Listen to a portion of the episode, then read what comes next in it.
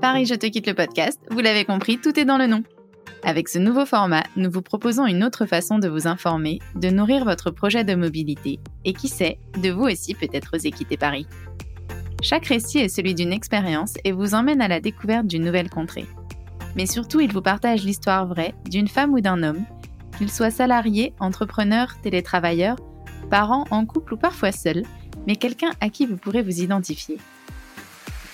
Ensemble, nous évoquons tous les aspects d'un projet de départ, nous tentons d'identifier les freins et les difficultés que chacun a rencontrés, et surtout comment il les a dépassés. J'ai moi-même quitté la région parisienne il y a une dizaine d'années pour m'installer à Lille, sans vraiment l'avoir prémédité.